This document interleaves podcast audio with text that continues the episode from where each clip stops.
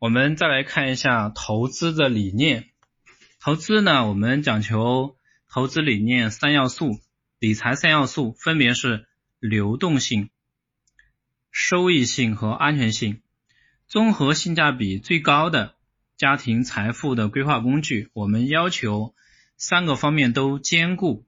那怎么样兼顾呢？就是流动性来讲的话，我们需要的是随用随取，不受严格限制。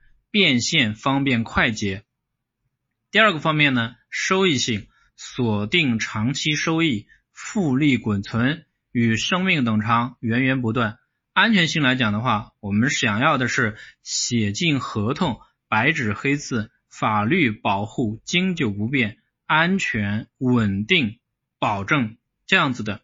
所以呢，其实对我来讲的话，因为我原来做风险管理的，所以呢。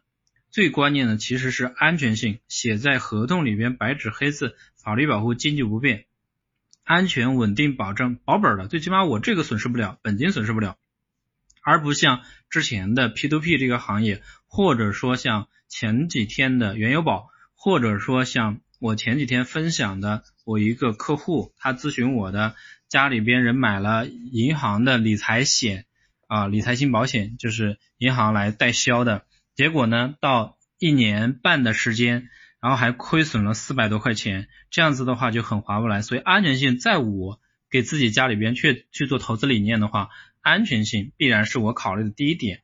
其次呢是收益性，锁定长期收益，复利滚存，与生命等长，源源不断。再者呢是流动性，流动性来讲的话，我会准备，比如说三到六个月，或者说一段时间的。这个现金流放在那里，同时呢，我还要保证我所配置的资产百分之六七十是可以做快速变现的。